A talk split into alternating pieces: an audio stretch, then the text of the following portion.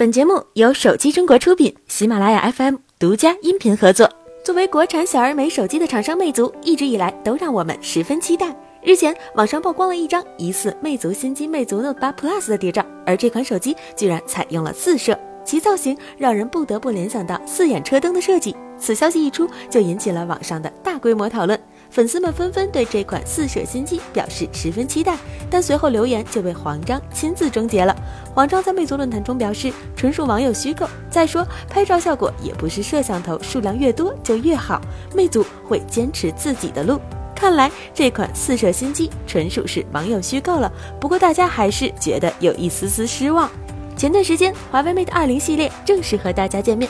凭借强悍的配置、极致的做工、智慧 AI 拍照等，发布后好评如潮。还记得在发布会当天，华为 Mate 20 Pro 的小熊猫让人印象深刻。得益于该机的 3D 深度感知摄像头系统，结合强大的 AI 算法和 AR 技术，可以将一个玩偶进行 3D 建模。完成建模后，我们就可以在手机中获得玩偶的 3D 立体图，不但能够让它完成各种不同的动作发朋友圈分享，而且可以与它合照。十一月十六日，华为终端手机产品线总裁何刚发朋友圈表示，华为 Mate 20发布会的小熊猫正式上线，它的名字叫 3D 魔术师。除此之外，华为手机官方微博也置顶了该消息，3D 魔术师正式上线，用户可在华为应用商店下载使用。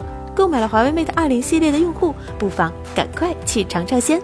日前，高通下一代顶级移动平台骁龙八幺五零的 Geekbench 跑分曝光，单核跑分三千三百分左右，多核跑分一万一千分左右，让很多小伙伴倍感惊喜。现在，安兔兔官方又公布了骁龙八幺五零的安兔兔跑分，总分高达三十六万两千两百九十二分，轻松超过了苹果 iPhone XS 系列手机的跑分。我们从十一月初安兔兔发布的十月份 iOS 设备性能排行榜来看，iPhone XS 平均跑分三十五万三千四百七十五分。很显然，骁龙八幺五零超过三十六万的跑分，再次成为了目前智能手机中最强的 SOC。量产机在经过优化后，跑分很有可能还会更高。同时，安兔兔还透露了骁龙八幺五零的内核架构。骁龙八幺五零采用大、中、小三层核心架构，集成的 GPU 是全新的 Adreno 六四零，相比骁龙八四五上集成的 Adreno 六三零，性能提升百分之二十以上。骁龙八幺五零的首发机型有极大可能为三星 S 十。这款手机预计会在 MWC 二零一九展会中推出。近日，外媒报道称，他们在今年六月苹果提交的专利文件中发现，苹果提交了一项全面屏技术专利申请。标题为将相机集成到玻璃下方，以及生产覆盖玻璃以提供相机窗口的装置系统和方式。这样看来，苹果在未来真的是打算将前置镜头安放在屏幕下，以达成真正的全面屏效果。看来，苹果全新的专利已经在着手解决全面屏的终极问题，只是不知道这样的专利到底何时能够应用在新款的 iPhone 上呢？